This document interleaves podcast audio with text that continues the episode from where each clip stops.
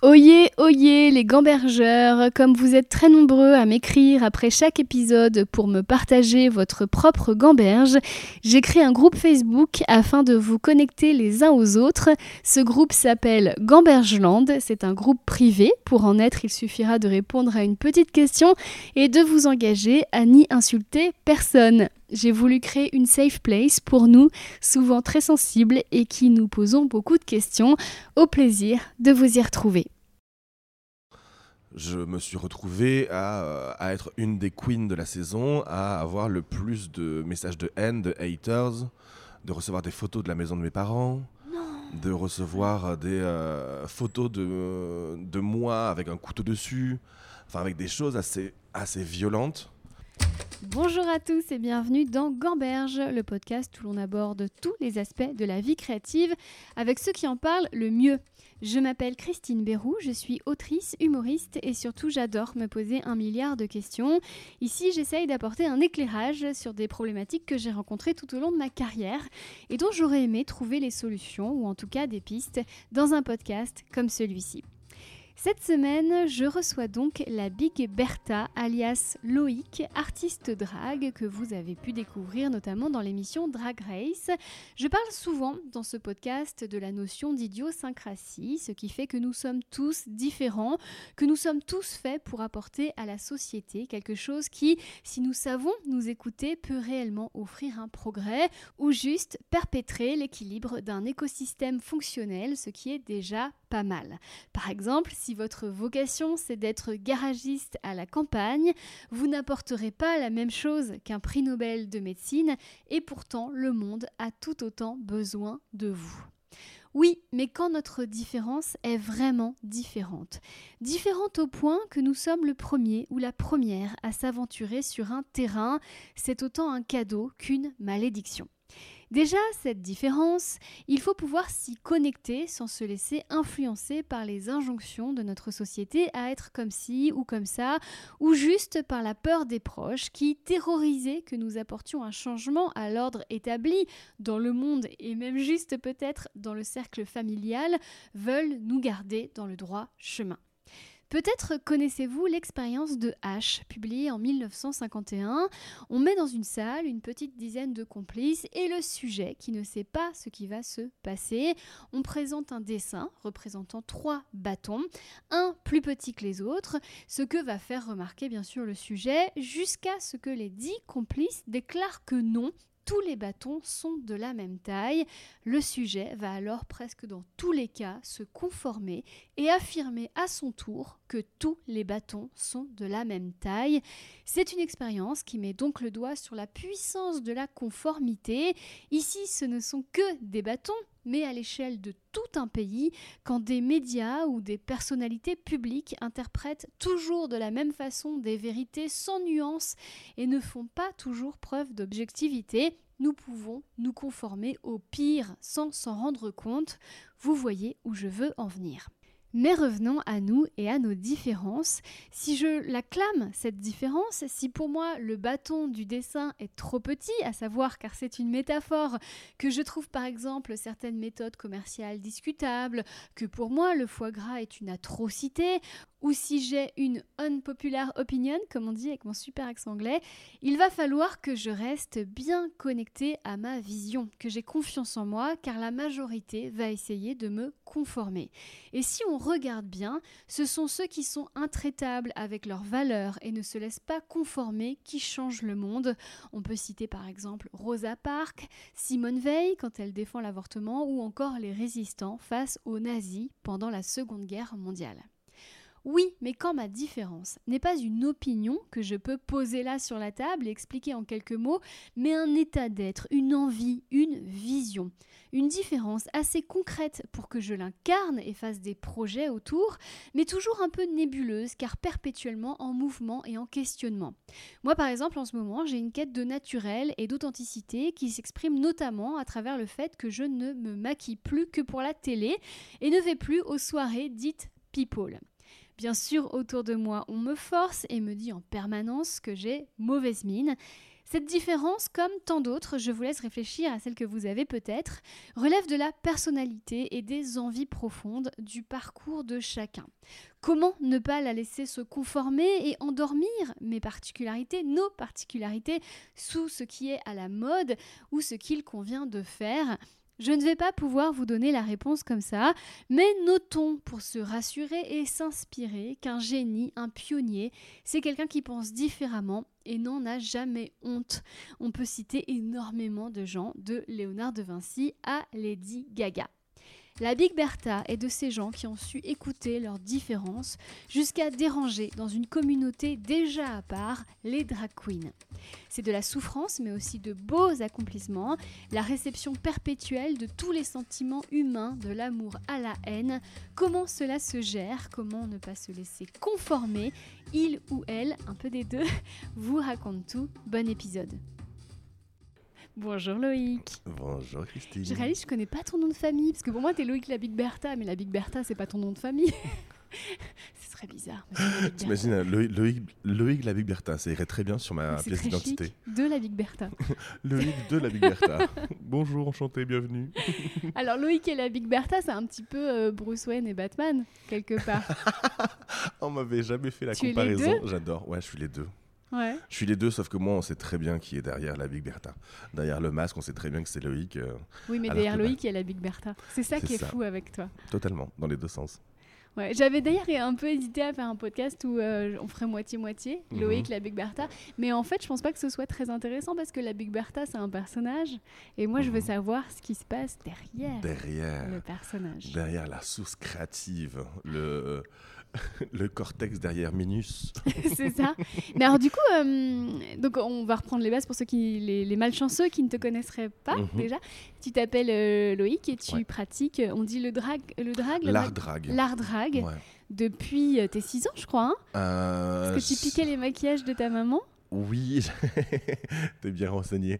Oui, je, ah, je me planquais dans la salle de bain pour piquer un peu de maquillage, mais tout le temps faire attention à ouvrir le tiroir, à vérifier vraiment le positionnement de chaque, chaque outil pour vraiment les remettre à leur place.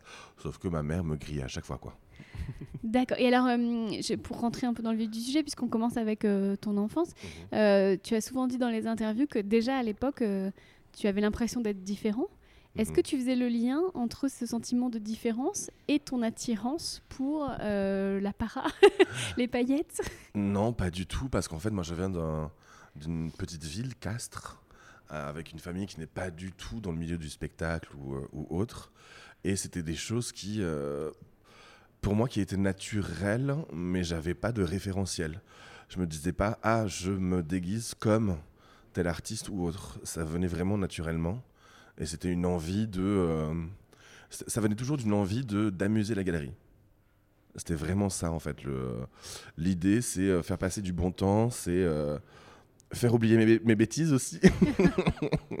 Genre, tu sais, tu fais une bêtise, tu vas faire passer un peu de crème et euh, tu vas faire rire les gens. C'était ça l'idée, vraiment.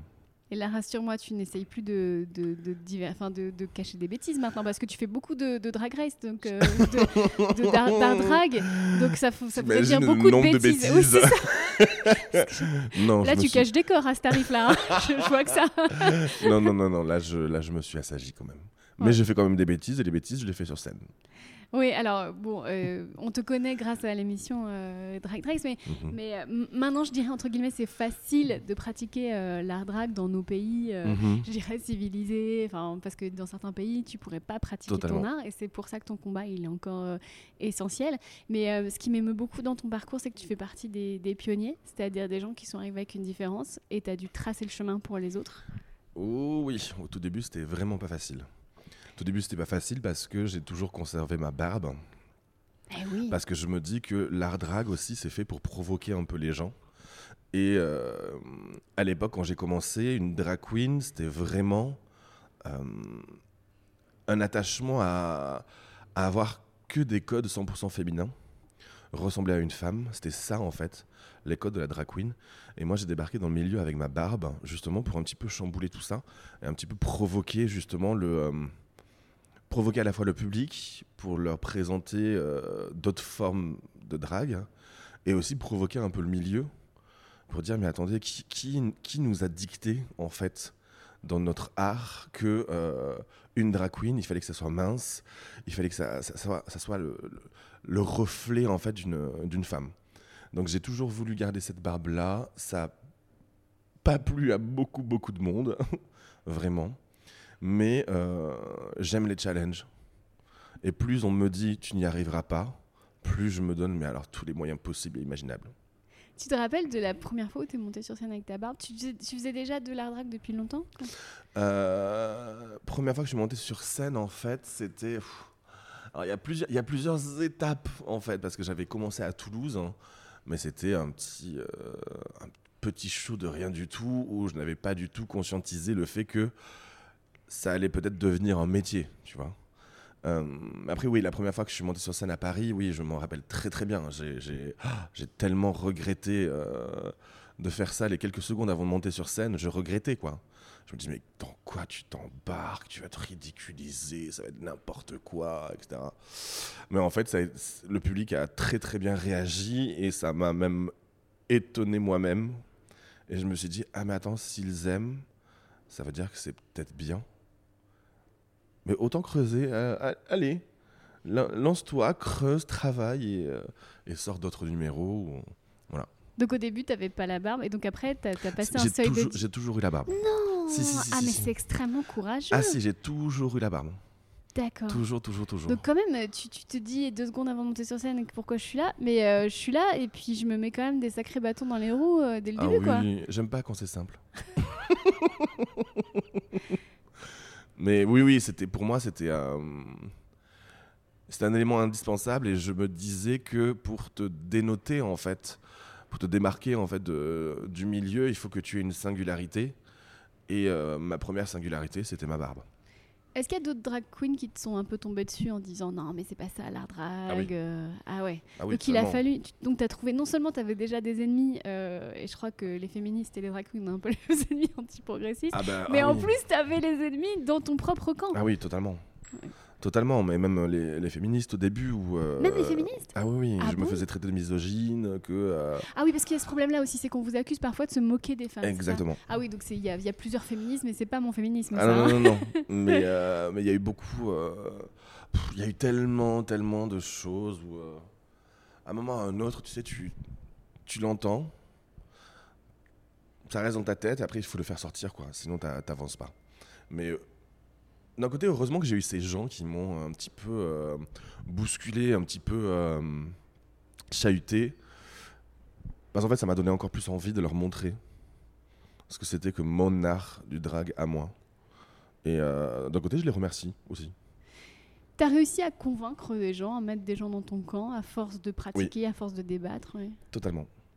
Totalement. C'est moi ce que j'aime beaucoup, c'est quand tu es, je vais te prendre un, exemple, quand tu es au Festival d'Avignon, le grand festival de théâtre où euh, à un moment ou à un autre, tu es obligé de tracter dans la rue pour vendre ton spectacle. Donc tu vas à la rencontre de gens qui ne sont pas du tout acquis à ta cause. Quand les gens viennent te voir en, spectacle, ils savent très bien qu'ils viennent voir une drag queen. Dans la rue, non. Donc c'est à Avignon où j'ai eu euh, mes grosses premières agressions. Mais, De euh, quelle sorte? Ah, m'arracher la perruque, Non. me faire cracher dessus, euh, me faire insulter, etc. C'est très grave. Ah oui. Mais moi, je, je, je me devais de prendre du temps avec ces gens-là pour euh, leur demander, mais en fait, pourquoi? Pourquoi? Elle elle vient d'où cette haine, en fait? Est-ce que tu sais ce que c'est qu'une drag queen? Est-ce que tu sais quel est mon, mon travail? Est-ce que... Donc des fois, le, le- le débat était totalement stérile, mais d'autres fois, il y a vraiment eu une discussion où, euh, je me rappelle, c'était... Et même, c'était... C'était un groupe de bonnes femmes hein, d'une soixantaine d'années qui... euh, qui insulté, qui avait dit mais tu fais n'importe quoi, euh, euh, ta famille devrait avoir honte. Et là j'ai discuté avec elle, j'ai dit mais, pourquoi en fait je suis artiste de scène? Et au fur et à mesure de la conversation, je leur ai dit ben tenez, c'est trois places. Je vous offre trois places, venez ce soir. Elles sont venues et elles se sont excusées à la fin. Et là je me dis mon taf est fait. Oui, mais c'est quand même beaucoup d'énergie. Ton taf, c'est pas d'être psy, t'es pas non plus assistante sociale. Je C'est sais. un artiste. Enfin, c'est quand même un don de toi-même qui est. Ah, c'est un don de moi-même, mais euh, c'est très facile aussi à un moment ou à un autre de. euh, il faut que j'arrête de dire à un moment ou à un autre. Ça fait la quatorzième fois que je le dis. Euh, c'est très facile pour un artiste, en fait, de, un artiste drague, de se complaire dans une situation de je reste dans ma salle hein, et euh, je fais mon spectacle pour les gens qui sont acquis à ma cause. Il y a tellement d'autres choses à, faire face à, euh, à toute cette dragophobie, à toutes ces choses-là, que je pense que le combat est à la fois sur scène, mais aussi à l'extérieur de la scène. C'est pour ça que moi, je, prends du temps. Euh, même j'ai une anecdote où il y avait un, bar très connu dans Paris, très rock, très pin-up, qui fêtait ses 10 ans à la Bellevilloise, où il y avait une dizaine d'effeuilleuses burlesques, et le boss de ce bar me dit, vas-y Bertha, viens. Viens, euh, ça va me faire plaisir que tu sois là pour les 10 ans. Je me disais, mais attends, c'est pas du tout un public pour euh, des... Euh, drag ça ça va me faire peur. Bon, j'étais avec mes copines d'effeuillage burlesque, je leur fais part de, de mes craintes, et les filles disent, non, non, non, c'est bon, on y va, on va faire bloc, t'inquiète pas, ça va bien se passer. On rentre dans la salle, allez, il y a 300 personnes qui se retournent, qui me regardent et qui arrêtent de bouger. Et là, je me dis, oh merde. Bon, allez, on est à Paris pourtant. on est à C'est- Paris. C'était il y a combien de temps? Ah, c'était il y a 6 ans, 5-6 ans. Et euh, on s'est dit, allez, c'est parti, on va faire la fête, etc. Et là, je me fais alpaguer par un groupe de mecs qui me disent, mais en fait, t'es dégueulasse, ils me balancent hein, euh, une pinte de bière à la gueule. Là, comment te dire, toutes les copines bu- burlesqueuses, hein, elles sont montées au créneau, elles ont voulu leur foutre des pains dans la gueule. Et moi, je dis, non, non, non, bougez pas, bougez pas, bougez pas. Toi, là, tu viens avec moi. Viens avec moi. Alors, comment te dire que j'étais trempé, donc j'étais bien énervé. Je l'ai pris par le callback, on est allé au fumoir à l'extérieur, on a commencé à discuter.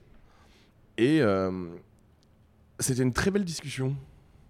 Parce qu'en fait, il m'a, il m'a donné beaucoup d'éléments à penser de la part des Antilles. Parce qu'en fait, euh, il y avait beaucoup de, euh, discours très, euh, très axés sur la masculinité toxique, sur, la représentation de leur propre masculinité face à une drag queen comme moi. Il y avait de la crainte, en fait, il y avait de la peur de la part de ces personnes-là. Et en discutant au, fur et à mesure, en fait, je lui demande par A plus B que ben, je suis comme toi aussi. hein. Je suis totalement comme toi, sauf que moi, mon métier est différent. Mon métier, c'est juste, oui, mettre des perruques, je suis un artiste de scène, c'est un personnage, c'est c'est du théâtre, c'est ces choses-là. Ça a duré quand même une heure, cette discussion. Et t'es pas payé. Et je ne suis pas payé. Non, mais non. Mais résultat, c'est eux qui m'ont tenu les cheveux dans les chiottes, tellement ils m'avaient offert de shots à la fin, tellement ils s'excusaient de euh, d'avoir été con, d'avoir été con et euh, et ça c'est une anecdote qui me restera toujours parce que je suis content d'avoir je les ai un peu convertis, tu vois, Mm. convertis à la cause de à la cause des dragues. Mais il y a encore énormément de taf. Quand je vois tout ce qui se passe sur les réseaux sociaux, sur euh, moi, je m'en prends toutes les semaines. hein. Toutes les semaines, j'ai des commentaires à droite à gauche. euh, euh, là, quand j'ai lancé mon émission de cuisine mini cooking, alors là, euh, j'ai eu des euh, centaines de commentaires euh, comme quoi ah ça y est Bertha se met au régime, elle s'impose de manger en mini format ou plein de choses. Enfin. plein de choses de grossophobie, d'homophobie, de, dragophobie. De... Donc je me dis, il y a encore du taf. Il y a encore du boulot. Euh, je te- depuis tout à l'heure, tu essayes de boire une gorgée de café, donc je vais essayer de faire une très longue question. Non, c'est un point commun qu'on a de s'en prendre plein la gueule sur les réseaux, même si toi et moi, on n'a pas le même Mhm. combat. Et euh, c'est drôle parce que là, moi, en ce moment, je prône le droit à, à ne plus être en couple, à ne plus. euh, voilà, et je m'en prends plein la gueule aussi pour toute autre raison. Et l'autre jour, j'ai voulu faire comme toi, j'ai fait ma Big Bertha et j'ai voulu rentrer en discussion avec une femme. Parce que les hommes, je les laisse un peu de côté parce que voilà. Mhm. Mais elle, et en fait, la conversation n'a été qu'elle me répondait que avec des insultes. Et quoi que je réponde, j'avais une insulte. Elle était Mhm. pas drôle et ça se voit et t'as pas de répartie. Et, et au bout d'un moment, je voyais bien qu'il y avait aucun, euh, il y avait aucune possibilité de dialogue. Et à la fin, ça s'est terminé que il y avait sur mon TikTok euh, 15 cm de, de toxicité. Mhm. Et moi, à la fin, j'étais malheureuse, vidée, euh, déprimée. du coup, je me dis, mais comment toi tu fais? Déjà, euh, pour, euh, pour confronter les gens euh, comme ça, euh, c'est presque un art de vie. Enfin, bravo et merci. Mais euh, est-ce que tu crois vraiment que, que tu te mets pas un peu en danger quoi Ça va te coûter à la fin. Je me mets en danger, mais euh, je pense que Drag Race aussi m'a énormément formé. Ah oui, parce qu'il y a ça, c'est ça aussi qui t'a rendu connu, c'est cette émission sur C'est M6. cette émi- ouais. C'est l'émission sur France Télévisions. Ouais, pardon. Sur euh, oh là France là. Télévisions qui. euh, Parce que qui- je- qui c'est parce que je suis a sur explosé. Piquante, j'étais obligée de faire croire que c'était le groupe RTL. Pardon, pardon, groupe M6, pardon, excusez-moi. Mais regardez M6 plutôt. Mais, Tiens. mais par contre, France Oui, d'ailleurs, d'ailleurs, mon émission de cuisine est sur M6. Ah bah voilà. voilà. merci, bisous. Et euh, oui, depuis Drag Race, on a eu une, une visibilité euh, très forte et très rapide. Et euh, la haine a, a fait partie de, des dommages collatéraux de cette visibilité-là. Je me suis retrouvé à, euh, à être une des queens de la saison, à avoir le plus de messages de haine, de haters, de recevoir des photos de la maison de mes parents, de recevoir des euh, photos de, de moi avec un couteau dessus, enfin avec des choses assez, assez violentes. Là, merci la production, merci Endemol d'a- d'avoir été là parce qu'ils m'ont énormément épaulé. Mais je pense que ça a été euh, quelque chose qui m'a extrêmement terrorisé, ou même des gens qui m'attendaient chez moi, enfin en bas de chez moi. Ça m'a tellement terrorisé que je pense que là, il y a une, euh, une sorte de barrière qui a été, qui a été faite. Il y a toujours cette ouverture pour les autres, pour, euh, pour certains anti, etc. Mais je pense que j'ai euh, une bonne carapace maintenant.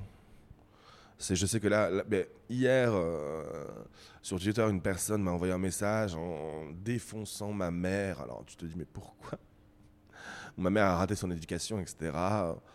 Ah bah désolé mon chaton, euh, moi, personnellement, moi mon éducation me va parfaitement. Mais si tu as un souci, mais je t'en prie, prends contact avec ma mère. Peut-être elle t'apprendra ce que c'est qu'une bonne éducation. Mais euh, ça, avant, euh, toucher à ma mère, c'est quelque chose qui. moi, je suis un enfant à maman, quoi. Donc là, si tu donnes le, terme maman, là, je te, je te tue. Là, non. Je pense que Drag m'a m'a permis justement de m'apaiser par rapport à ça et par rapport à tous ces messages de haters. En fait, je me rends compte que euh, y a beaucoup plus de messages d'amour que, que, de, que de haine sur mes réseaux et je préfère me concentrer là-dessus. Vraiment. Déjà, je peux te dire, en tant que maman, je pense qu'elle a, je, je me permets de dire, elle a forcément réussi ton éducation parce que tu es heureux. Mm. Tu as trouvé ta place dans l'univers. Donc, c'est une éducation parfaitement Totalement. réussie. voilà. Euh, Est-ce que tu as compris aussi au fil du temps que le combat était perdu pour certaines personnes? C'est-à-dire qu'il y a des gens, euh, y le boulot il est trop profond, la haine elle est trop ancrée, elle est, elle est mélangée à trop de choses, il y a un dysfonctionnement qui est trop. euh, qui est- qui est- et, et on Mm. ne pourra jamais les changer. Enfin, Je suis d'un naturel optimiste. même en ce moment. J'essaye tout le temps. Euh, je suis vraiment dans un mode de bisounours. Est-ce que c'est aussi ma manière d'évacuer toute euh, cette toxicité, tout- toutes ces choses-là? Je sais pas. Mais j'essaye tout le temps de, euh, de voir le, le verre plein. Il n'est pas à moitié vide, il n'est pas à moitié plein. Pour moi, il est plein, point final. Mais je- ouais, je, je, me dis qu'il y, a tout- il y, a, y a des moyens.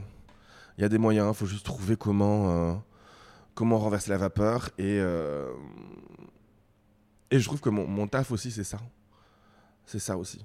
C'est euh, certes donner de l'amour, donner, donner une certaine good vibe sur scène, euh, faire plaisir aux gens, mais aussi. j'ai l'impression d'être des fois Mère Teresa, hein, tu vois. Non, mais c'est vrai. hein. Ce serait un très bon personnage en drag queen. En Mère drag queen, Mère Teresa, tu m'étonnes. si ça n'a pas déjà été fait. Mais ouais, je, je... peut-être c'est peut-être c'est peine perdue, mais tu sais, je, je me dis souvent euh, vivre de remords ou de regrets. Ouais. Et moi, c'est c'est la question se pose même pas.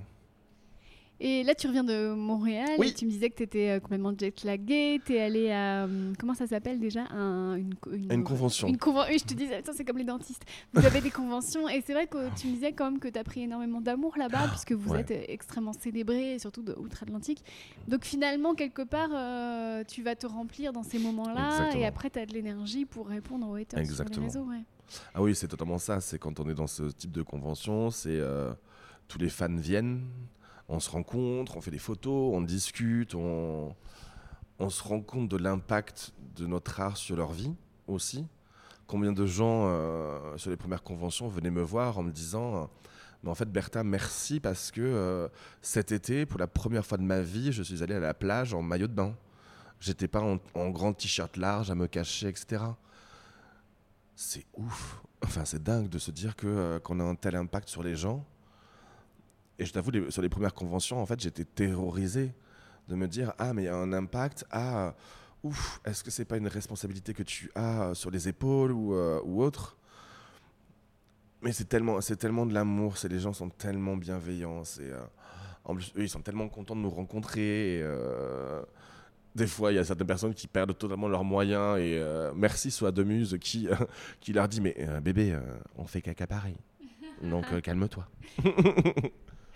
en fait, finalement, ton, ton boulot, et, je trouve que c'est un message qui est, qui, est, toujours bon à faire passer, c'est que ton boulot, c'est juste d'être authentique et heureux, en fait. Et il y a quelque chose qui émane de ça et qui fait que tu construis un public et mhm. un, art. C'est juste ça, en fait. Mais en fait, je pense que l'authenticité, c'est un mot qui revient très régulièrement dans le personnage de la Big Bertha. Parce que je trouve que c'est indispensable. Pour moi, euh, certes, il y a eu la télé, certes, il y a eu euh, cette notoriété, mais j'oublie pas que les boss, en fait, c'est mon public. Et euh, j'ai fait un post là récemment, j'ai eu tellement d'échos de, de, drag queen qui qui ont pris le melon, qui en fait euh, se comportaient pas forcément bien avec certaines personnes du public ou autres. Moi, c'est des choses que je vais être intransigeant là-dessus. C'est juste euh, le public, c'est juste vos boss. N'oubliez pas d'où vous venez et restez vous-même, restez authentique. Quoi. Enfin, on est, euh, on est les mêmes. Mais c'est pour ça que je ne changerai jamais. Heureusement, j'ai ma petite garde rapprochée aussi autour de moi, mes amis proches où je sais si à un moment ou à un autre je commence à péter trop, ils vont dire waouh, waouh, waouh, waouh, waouh, calme-toi, on redescend. Mais euh, heureusement, j'ai cette garde rapprochée. Et heureusement aussi, j'ai tous ces projets euh, tout autour qui me permettent aussi de, de rester connecté à la Terre. Quoi. Oui, parce que là, on est quand même à la nouvelle scène et il y a ton nom sur les menus. Puisque oui. c'est pas rien, hein, je dirais. Euh, c'est quand même la grande classe. Et là, t'as pas la grosse tête. non, ça sert à rien d'avoir la grosse tête, en fait. C'est. Euh, j'explique pourquoi il y a ton nom sur les menus, c'est que tu fais ah une collaboration. oui, j'ai pris la, la résidence culinaire de la nouvelle scène pendant, euh, pendant trois mois jusqu'au 31 décembre. Avec euh, Muriel, avec, Muriel Oblé-Cuvelier, qui, était il y a quelques semaines. Ton invité, et avec mon chef exécutif Gaël Marquez. voilà, où on a retranscrit. En fait, c'est un petit peu le même. pour moi, une résidence culinaire et un show drag, c'est la même chose c'est donner de l'amour.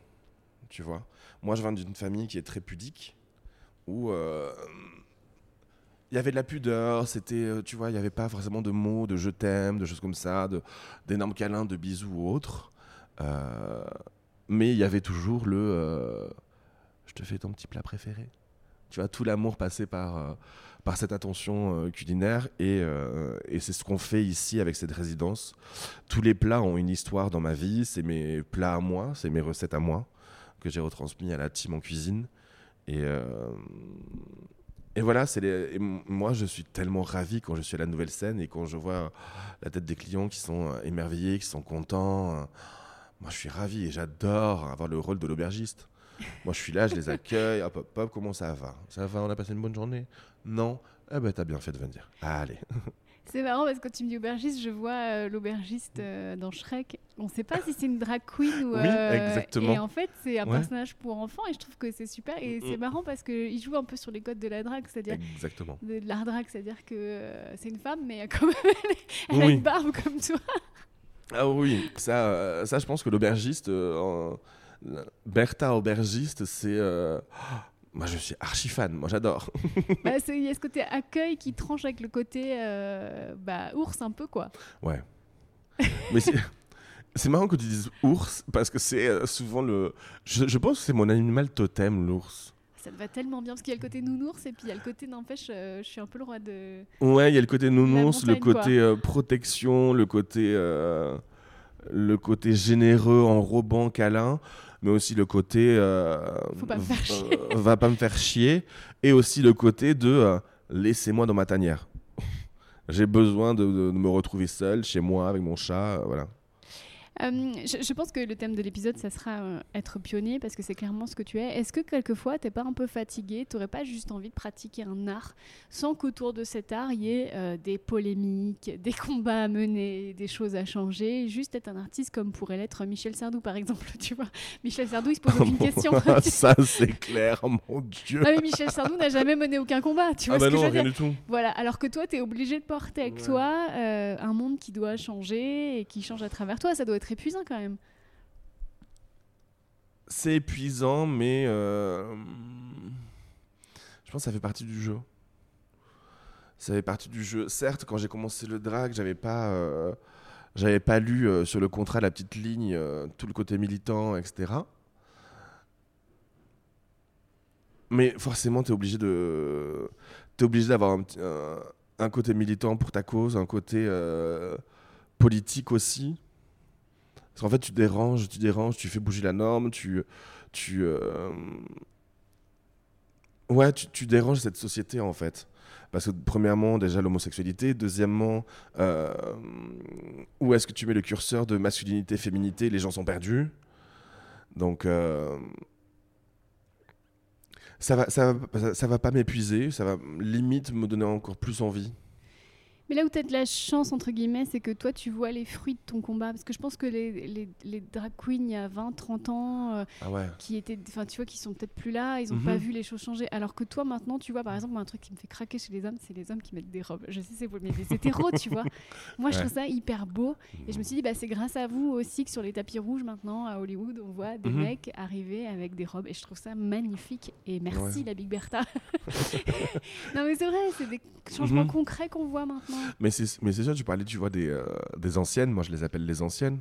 C'est sûr, les anciennes, elles avaient. euh, Il y a eu tout un, tout un clash l'année dernière sur euh, justement le rôle militant des anciennes à l'époque par rapport à- au rôle militant des drag queens actuelles. hein, où les drag queens actuelles disaient oui, mais avant, elles n'étaient pas du tout militantes, il n'y avait pas du tout d'engagement. C'était déjà dur de monter sur scène. Mais c'était déjà, ouais. premièrement, c'était dur de monter sur scène. Deuxièmement, à l'époque, enfin, elles assumaient leur art alors qu'elles n'avaient aucune visibilité, elles n'avaient rien, personne ne connaissait, ni, ni quoi ni qu'est-ce. Elles ont eu le cran de faire ça, et aussi, heureusement qu'elles l'ont fait parce qu'elles nous ont ouvert les portes à nous.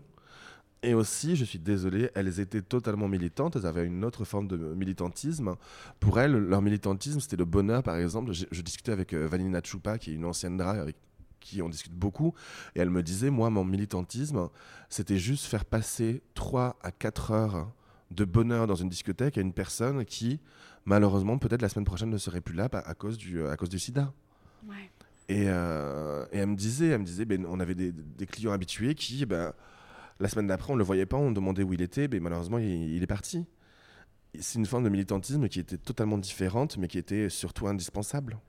Et heureusement, heureusement qu'il y a eu ces, euh, qu'il y a eu ces drag queens. Quand j'ai commencé le, euh, le- l'art de la drague, il y a quelque chose qui m'avait totalement fait halluciner. C'est même dans le sud de la France, quand je disais, mais je fais, je fais du drag, je fais de l'art drag, les gens me disaient, ah bon, tu bosses chez Michou? Ah oui. Et tu te dis, waouh, l'impact quand même hein, de Michou dans euh, l'univers collectif, euh, c'est quand même assez hallucinant, quoi. Et euh, beaucoup de personnes vont taper sur Michou en disant que c'est ringue, c'est kitsch et tout. Mais heureusement. heureusement qu'il a été là. Un pionnier lui aussi. Ah, mais totalement. C'est un, c'est un des pionniers avec euh, aussi toutes les, euh, toutes les reines de Madame Arthur, les coccinelles, les Bambi et tout. Faut pas oublier euh, ces choses-là. Oui, c'est-à-dire que des fois, vaut mieux fait que parfait. Moi, je, je me rappelle la première fois que j'ai vu des drag queens dans ma vie. Mhm. Ça va te parler, c'était dans Sex and the City. Et Mhm. j'avais 15 ans. Je sais pas si tu te rappelles de cette scène. Et en fait, elles font du body shaming sur Carrie parce qu'elle est trop maigre. Et donc, tu pourrais te dire, bah, c'est pas cool parce qu'elles font du body shaming, chose qu'on fait plus, qui se fait plus aujourd'hui. Voilà. Mais c'était des drag queens sur M6 euh, Mhm. en prime time en France. Enfin, tu vois. Et c'est ma génération. Pour la plupart, on a découvert les drag queens comme ça. Donc, quelque part, il n'y a pas de petites avancées ou de trucs. euh, Ouais. Heureusement que c'était là parce qu'il y avait que ça en fait. Mhm. C'est ça un peu, c'est comme Michou. Enfin, oui, on peut Ah dire oui, que c'est kitsch, totalement. on peut dire tout ça, mais ouais, mais il avait le mérite d'être là. Et il avait le mérite déjà- d'être là, il avait le mérite de. euh, Je suis désolé de l'expression, de prendre ses couilles et euh, ouvrir un Et tel cabaret. ses couilles et ses perruques. Mais non, il avait pas de perruque, euh, Michou? Ah bah. Michou, il, euh, il se travestissait très, très, très, très peu. Ah oui, il et, avait ses euh, lunettes bleues, son costume. Ouais, bleu. c'est ça. Il avait ses, ses michettes avec lui, Ouais. qui étaient tous ces artistes, mais euh, à l'époque, se permettre de euh, d'avoir un tel cabaret et se dire qu'il pouvait y avoir à n'importe quel moment des descentes de police. Enfin, c'est c'est- c'est dingue. Il y a aussi des héros euh, discrets, genre Charles Aznavour et sa Mhm. chanson Comme ils disent, qui mine Ouais. de rien, Charles Aznavour qui n'était pas homosexuel, qui se mouille euh, quand même pour, pour ce combat qui, qui pourrait ne pas être le sien avec cette chanson magnifique, Mhm. quand même. Ah oui, c'est euh, et en plus il fait partie Aznavour des des chansons, euh, des titres pris- repris par les euh, par les transformistes, par des drags, ouais. Hmm. Après, c'est pas non plus euh, ma grosse cam. On va pas se mentir. Mais il en faut pour tous les Euh, goûts. Il en faut pour tous les goûts.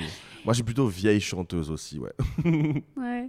Euh, oui, parmi tes inspirations, il y a euh, Michel Faux, il y a Mar- notre amie Marianne James, Marianne James, qui est Gloot, ouais. merveilleuse, ta maman. Mhm.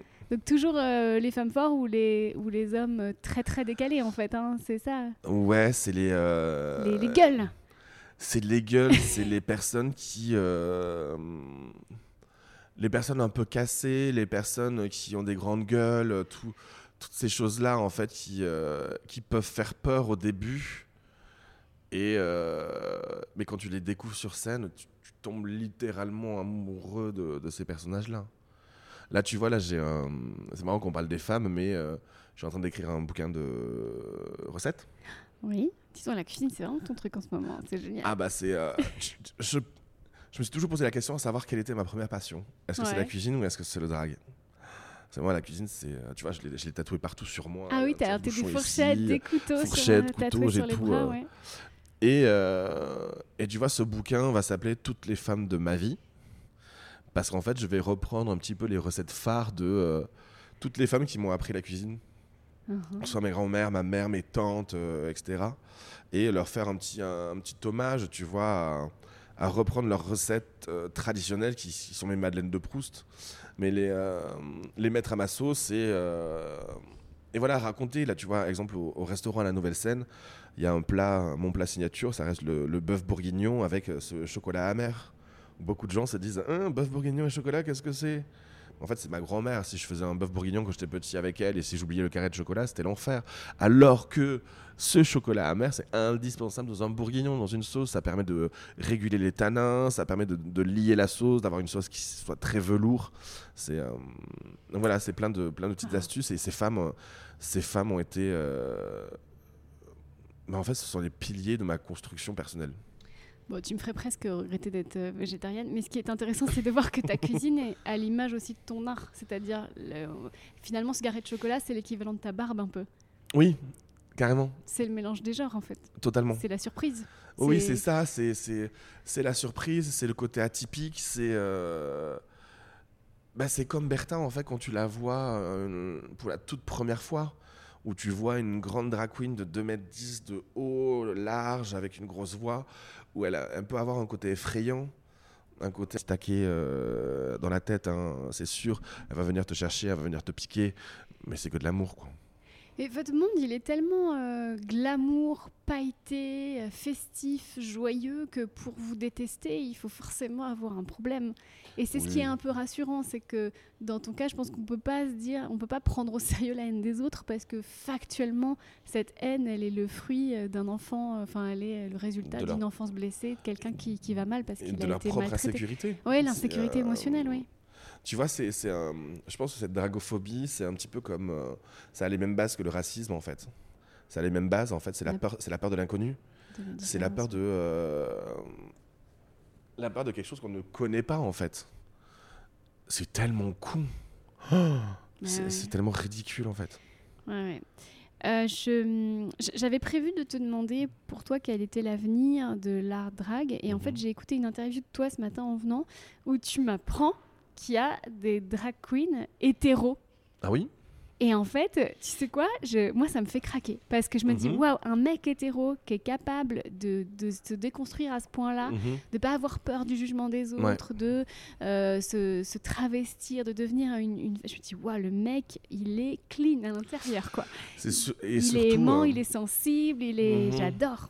Et c'est surtout euh, d'un côté comme de l'autre, parce que les drag queens hétéros, euh, ça reste rare. Et donc, comme tu dis, il y a beaucoup de travail de leur côté de déconstruction, mais aussi un énorme travail aussi euh, d'acceptation, d'inclusion dans la communauté drag. Parce que euh, la communauté drag aussi, c'est... bah, à l'époque, c'était des homosexuels qui s'habillent en femmes, et c'était ça. Sauf que, euh, comme tout art, tout art évolue, on est quand même passé d'un art, euh, d'un art communautaire, parce qu'avant, euh, si tu voulais voir des drag queens, t'allais dans le milieu LGBTQIA+. On est passé d'un art communautaire à un art populaire, d'où ces changements. Donc aussi, les gens qui sont dans, le milieu drag queen, il y a aussi du travail à faire. C'est-à-dire cette acceptation aussi de l'autre. Parce que les hétéros sont pas encore très très bien, très, très bien acceptés. Les femmes sont maintenant acceptées aussi. Mais euh, l'art drag, en fait, il n'y a pas de code, il n'y a pas de. euh, enfin, on te demande pas ton CV pour rentrer dans le milieu, quoi. C'est euh, de l'expression scénique. Tu vois, il y a une drag queen en Allemagne qui s'appelle Sheila Wolf. Elle fête ses 25 ans de carrière. Elle est mariée à sa femme, elle a ses deux enfants. Et c'est une des drag queens les plus connues d'Allemagne. Et elle le vit très bien. Au début, ça a été un enfer. Si elle devait se cacher. Elle devait cacher qu'elle était mariée, euh, etc. Maintenant, tout le monde est au courant et, euh, et ça passe crème. Et derrière le personnage de, de drag queen, c'est une femme ou un homme? C'est un homme. D'accord. Oui, c'est un homme. Et tu dis elle comme si c'était une Elle- elle, la drag queen. trans. Ouais, ouais. Elle, euh, ouais, chez, chez là. Ah ouais. Mais euh, même pour nous qui sommes, moi qui suis un peu moldue, si je dois, je dois non, non, mais oui, codes, oui, ouais. non, mais c'est un, un homme qui, euh, euh, qui se transforme en, en devient un Wolf, en elle, qui devient. C'est un peu Ranma un demi quoi. Oui, c'est ce, ça. Ce personnage qu'on avait quand on était enfant, qui, était- qui se- qui se transformait en. Exactement. Ouais. Même aux États-Unis, tu as Maddie Morphosis, qui a été la première drag queen hétéro dans euh, Drag Race. Ouais. Et quand tu regardes cette saison, tu te rends compte de, du travail qu'il y a encore à faire de notre communauté pour l'acceptation des hétéros dans, dans notre environnement et dans notre art. Ouais, mais il y avait eu des petits. Par exemple, je sais pas si tu te rappelles du film Velvet Goldmine, où on parlait de ces hommes dans Mm. les années 70 qui se mettaient beaucoup de maquillage, Mhm. etc. Mais c'était très rock. Bah, David Bowie, par exemple. Bah, totalement. mais euh, mais c'était du rock, alors c'était Mhm. autre chose euh, parce qu'il mettait pas de robe. Voilà. Oui, voilà. Mais Ouais. c'était. Mais on euh, flirtait déjà un peu avec cette on flirtait totalement ouais. avec ça. Et euh, comme tu dis, tu vois, c'était le, le, le rock, c'était un peu le. comment dire? Il fait du rock, donc il a le droit. Oui, parce qu'il prend de la coke dans les coulisses et il se fait sucer. Donc, Voilà. euh, donc il a le droit. ah, c'est ça. Ah ouais. Mais oui, oui, mais même Bowie il fait partie des, euh, des grandes aspirations euh, chez les dragues. Ça, c'est certain, avec tous ces costumes, avec ces tenues, avec. euh, qui n'a. enfin, toutes les drag queens, à un moment ou à un autre, ont fait ce- cette fa- ces fameux éclairs en maquillage sur leur visage. Au même titre qu'il y avait ces femmes hétéro androgynes comme Françoise Hardy, euh, Jane Birkin, etc. Totalement. Et déjà, on était dans un truc hyper euh, progressiste, mais j'ai l'impression qu'on a régressé après. Je me suis toujours posé la question à savoir est-ce que un trop plein de visibilité mm, n'est pas, à- pas le début de la déchéance d'un art? Ah, Tu vois ce que je veux dire? Trop de drag queen, tuerait la drag queen? C'est. Je. Je sais, c'est vraiment un questionnement que j'ai depuis un petit moment. À me dire, attention, c'est. euh, L'art drag, c'est quand même quelque chose d'assez spécifique, d'assez. euh, C'est un petit peu comme les Starbucks, quoi. Tu vois, ça pousse, dans tout, ça pousse partout. Et les drag queens, à l'heure actuelle, c'est ça. Il y en a de plus en plus, ça sort de partout, mais il n'y a pas de connaissance derrière, il n'y a pas de. Il y a ce phénomène de mode.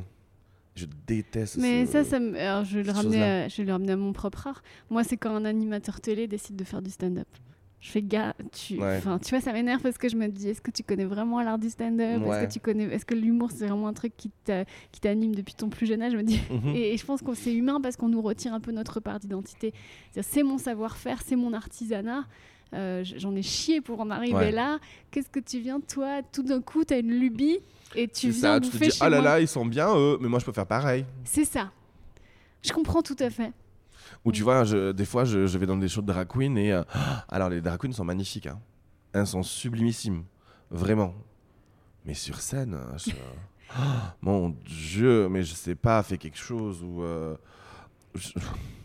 Moi, je suis vraiment, vraiment une. euh, Moi, je suis une drag queen de performance. Moi, la scène, c'est quelque chose que j'aime, que j'adore. Je suis drogué à ça. Ça fait des années que je fais ça. Et euh, c'est quand je vois des drag queens qui, n'ont aucun code scénique, qui, euh, qui n'arrivent même pas à bouger, qui. Même si tu n'arrives pas à bouger, euh, joue-en. Fous-toi de ta gueule Ouais. fais quelque chose. Mais non, c'est. euh, Et je me dis, ah là là, on a passé des années à éduquer notre public sur qu'est-ce que c'était qu'une drague. Et là, t'imagines la personne qui vient voir pour la première fois un spectacle drague et voit ça. Elle va se dire, ah bon? Mais la bonne nouvelle, c'est que vous avez les problèmes de tous les métiers. Ah, Parce que là, ce qu'on se dit, un musicien pourrait se le dire, un coiffeur. Ah bah oui. Tu quand tu dis un coiffeur, je me suis coupé les cheveux moi-même, le mec il est fou, la Ah meuf oui, elle oui. est folle. Ça les énerve beaucoup. Mhm.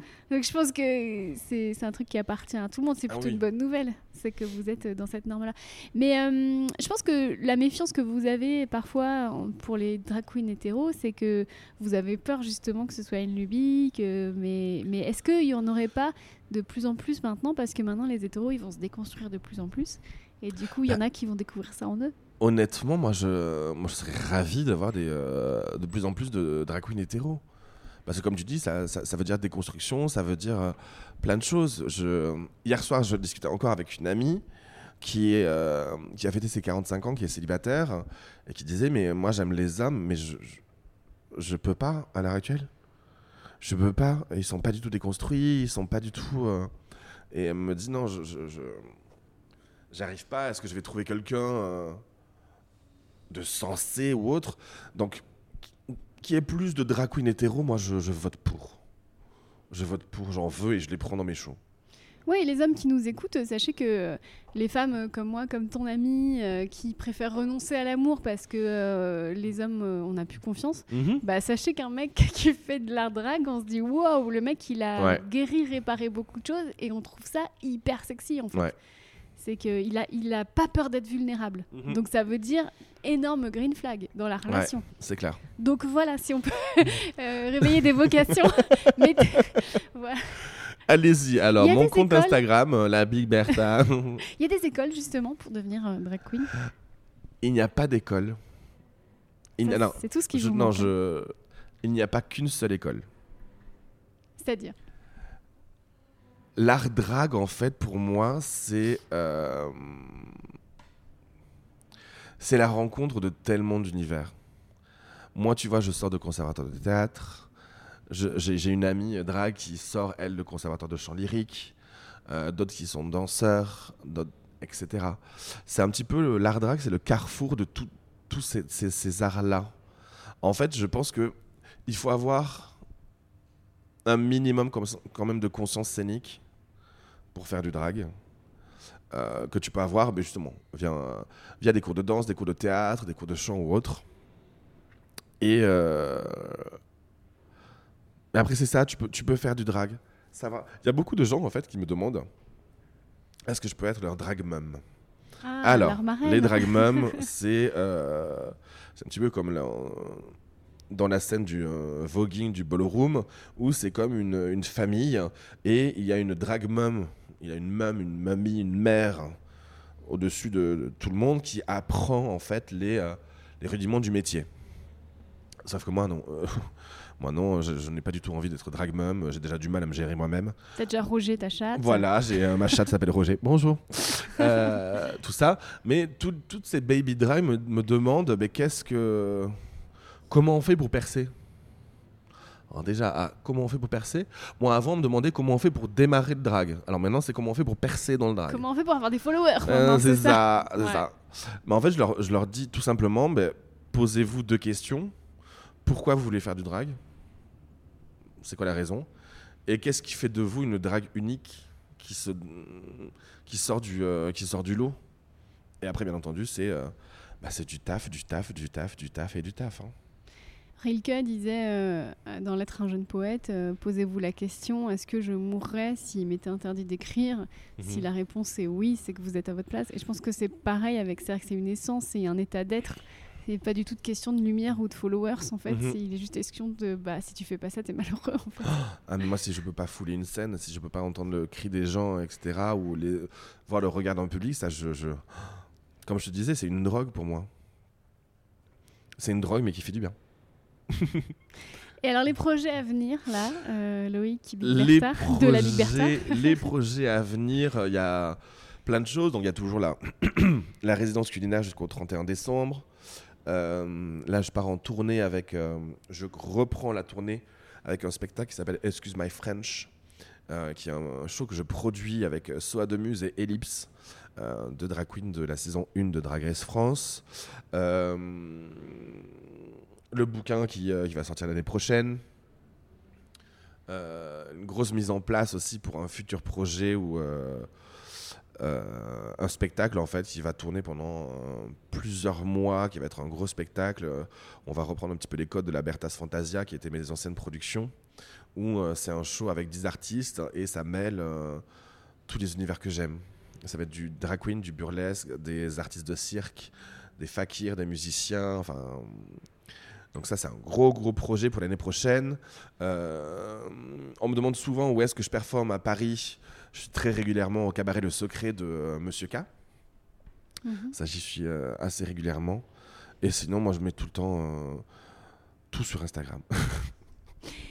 Très bien. Euh, il nous reste, allez, on va dire que si on prend encore 5-10 minutes, Mhm. Moi, je suis très sensible dans ton histoire au fait que, parce que je me, je me- moi aussi, pour d'autres raisons, que tu aies pu te sentir très seule quand tu étais jeune. Oui. Euh, même un peu, tu as été harcelée un peu à l'école, si je Ah, crois. totalement. Ouais, ouais, été... Mais en plus, j'étais harcelé à l'école pour des choses que je ne comprenais pas. Parce que, comme, comme je te disais euh, tout à l'heure, je viens d'une petite ville. Et moi, les termes PD, gay, etc., je ne savais pas du tout. Pas du tout, ça, quoi, ça. Je, je connaissais pas du tout la signification. Comme beaucoup d'homosexuels, tu as compris ta différence dans les insultes des autres. Et ça, Exactement. c'est terrible. Oui, et en plus, moi, euh, j'avais tout. J'étais euh, gros, euh, efféminé. Barbu, pas encore Euh, non, pas encore. C'est venu bien plus tard. Mais voilà, c'était. euh, Ah ouais, mes années collège, c'était. euh, C'est des années difficiles, les années où t'es solitaire, t'es seul, où te dis- tu te dis que tu as des amis en fait, que tu comptes sur les doigts d'une main, mais en fait tes amis ne sont jamais avec toi parce qu'il faut pas qu'on te voit avec toi. Enfin, enfin, c'est pas bien, etc. Ou euh, le pire moment du collège, c'était atroce. C'était le, le déjeuner, la cantine. Tu te retrouves avec ton plateau où tu essayes de te dire euh, bon, avec qui je vais manger ce midi? Ah, non, pas là, non. Bon, ben je vais manger seul. Et les gens qui regardent en plus que tu manges. Enfin, c'est euh, c'est intense. Et alors le message justement, euh, je, je sais que je suis assez écoutée par euh, les, les ados, jeunes adultes, Mhm. euh, ceux qui se sentent un peu seuls et qui justement sont dans ce... Bah, Qu'est-ce que tu as envie de leur dire là tout de suite? Homosexuel ou pas, hein, juste Oui, les, les gens différents. hein, Ouais, ouais, ouais. C'est juste. Et... Putain, j'essaie de hiérarchiser ce que, je, ce que je veux dire. Prends ton temps. Mais euh, premièrement, il y a un truc qui m'a énormément sauvé. C'était mon, mon petit calepin où je notais tout. Je notais tout ce qui se passait. Ça me permet d'évacuer. Parce que j'en parlais pas, j'en parlais pas à mes parents, j'en parlais pas à ma mère et tout. C'était vraiment quelque chose qui était euh, très caché. Donc déjà, ça m'a, ce petit calepin, c'était mon, mon défouloir en fait. Et après, mais en fait, si tu, si tu commences à déranger, ça veut dire que tu es différent, ça veut dire que tu es unique. Ça veut dire que tu vas avoir un destin. Et tu as une chance Ouais. d'être différent des autres. Oh, tu ne te fonds pas dans la masse. Imagine les pauvres là. Avec tous leur même Stan Smith, avec tous leur même euh, pull, tous leur même euh, coupe de cheveux, etc. Ils se fondent dans la masse alors que toi non. Toi, tu as un côté unique. Si tu déranges, ça veut dire que tu sors de, cette, euh, de, cette, de ce lot-là. Donc, cultive ça. Cultive-le. Peut-être ça va être dur pendant quelques années. Mais, euh, alors là, dans quelques années, tu vas voir. Comme, dis- comme disait ma grand-mère. Attends, comment elle le disait? Oui, derrière les nuages, il y a le soleil. Enfin, des trucs, des trucs de grand-mère tout con. C'est merveilleux. Je, je parle beaucoup dans ce podcast de la notion d'idiosyncrasie. Je sais pas si tu connais cette notion-là. Deux Idiosyncrasie, en fait, c'est la notion scientifique euh, qui expliquerait qu'on est tous euh, différents pour Mhm. créer un écosystème équilibré. Il y a ça chez les fourmis, il y a les Mhm. fourmis bâtisseuses, euh, Ouais. nourricières, etc. Il y a ça chez les abeilles, bien sûr, et il y aurait ça chez les humains. C'est-à-dire que c'est pour ça qu'il y a des gens qui naissent avec la main verte, il y a des gens qui naissent avec la bosse des maths, etc. Parce qu'on est tous faits pour quelque chose. Et c'est pour ça qu'il y a des schizophrènes, parce que c'est pour penser différemment. Mhm. C'est pour ça qu'il y a des dépressifs, c'est pour penser différemment. Et même tabou, euh, il y aurait, c'est pour ça qu'il y aurait des gens avec un instinct meurtrier, parce que mais ça c'est bon. Et en fait, oui, tu me regardes avec des gros yeux, oui. Au même titre qu'il y a des fourmis ou des abeilles qui, Oh sont, qui sont méchantes euh, avec les autres. Bref, euh, donc quelque part, quand on est avec le sentiment d'être différent, c'est que on est là pour apporter quelque chose de plus à la tribu. Totalement. Donc on est l'élu. Enfin, vous êtes les élus. Enfin, toi, t'as été l'élu. J'en sais rien, mais je veux dire, il y a des tas de gosses qui sont euh, seuls, qui mangent seuls à la cantine et, Mhm. qui, euh, et qui demain euh, inventent Tesla. On embrasse Elon Musk qui nous écoute. c'est Elon Musk, hein, Tesla. Je mélange toujours les milliardaires, moi. je- Oui. C'est Zach Zuckerberg Non, je... N'importe quoi, un riche. Non, mais c'est vrai. Moi, je pense qu'Elon Musk, il mangeait seul à la cantine. Alors, je l'aime pas surtout, ce que je, je condamne beaucoup de ses, ses- ses- Totalement. ses philosophies, mais il mangeait seul à la cantine. Et maintenant, je pense Oui. que c'est de classe de le regarder. Ouais. J'aurais dû l'accepter dans mon groupe d'échecs. ça. J'aurais dû lui, euh, lui confier toutes mes histoires et l'accepter sur mon Skyblog ou MySpace. oui, c'est ça. Non, Voilà. mais oui. Donc, euh, célébrez-vous, c'est dur maintenant. Et moi, ça a été très dur pour moi, ça a été très Mhm. dur pour toi. Mais est-ce qu'on regrette? Franchement, encore une fois, moi, j'ai pas du tout envie d'être euh, Sylvie euh, de la compta, de la Ah BNP, non, moi de non la. Creuse. Moi non plus, et c'est vraiment. Même si Sylvie qui nous écoute, on t'aime. Non, mais Ouais. parce que je- j'essaie d'être un peu inclusif. Mais en fait, le but du jeu, c'est d'être heureux. Parce Mais que tellement. il faut mettre un petit warning. C'est-à-dire qu'en fait, si vous avez 14 gosses, si vous êtes le personnage que, que Loïc a Mhm. décrit tout à l'heure, mais que vous êtes heureux, Ah oui En fait, ça, ça marche. Ah oui, bon. totalement. Et que vous êtes gentil et que vous n'êtes pas oui. euh, dragphobe ou quoi, c'est que vous avez Mhm. tout réglé, que vous Mhm. êtes carré, vous aimez vous lever le matin. Nickel Oui C'est ça le truc. Mais euh, hum, levez le doigt. voilà, j'ai bien envie de découvrir cette personne-là. oui, oui, mais- mais il y en a, il y en a. Oui, ça existe. L'important, c'est de trouver sa place dans l'univers. Ouais. Ne pas avoir à s'excuser d'exister. Trouver sa place et savoir qui tu es. Ouais. Et C'est ça. hein, c'est, euh, Parce que moi, je me rappelle au collège, mais alors, euh, je suis passé par 14 looks différents en une année pour essayer de me fondre dans la masse. Ah ouais. J'ai eu des spikes, j'ai eu des couettes, j'ai eu des. Enfin, T'as fait toutes les. Spice Girls, quoi. Ah ouais, j'ai fait, fait baby. poche baby sporty. Non, sporty, j'ai jamais fait. mais, euh, mais oui, parce que j'essaie de me fondre dans la masse, totalement. Jusqu'à finalement, on ne voit plus que toi aujourd'hui. Ouais, t'ima- t'imagines le renversement de situation, quoi. J'essaie de me fondre dans la masse et là, je fais tout pour. euh, Mais c'est comme un bouchon que tu essaies de, de maintenir à l'intérieur de l'eau. Quand tu lâches, il, Oui, il ouais. Et toi, tu es, ce petit bouchon de champagne Oh, qu'on peut retrouver à la nouvelle scène, euh, à faire à manger, à nous faire rêver, nous voilà, et surtout euh, nous éduquer et faire Mm. que ce monde devient de plus en plus meilleur chaque jour Ouais, parce que tu prends le temps d'éduquer les gens et merci pour ça. Et offrir des bulles de, euh, de bienveillance, des bulles de paillettes pour sortir un petit peu de la noirceur de, nos actualités. Euh, ça, je me posais beaucoup la question en me disant est-ce que ça te donne, envie de. euh, est-ce que toute cette actualité te donne envie de, de créer, de performer, etc. C'est comment tu te positionnes là- là-dessus? Et la réponse a été vite trouvée. J'ai envie de bosser encore plus, de faire encore plus de spectacles parce que je pense qu'on en a besoin. On en a besoin de se retrouver dans, euh, dans, des, euh, dans des salles de spectacle où on est tous ensemble, où on va rire pour la même chose, où on va avoir une forme de solidarité souriante. Où, euh, voilà. Et merci pour ça. Et si tu nous écoutes que tu es hétéro et que tu pratiques l'art drag, tu m'intéresses, écris-moi en MP sur Instagram. voilà. À bientôt.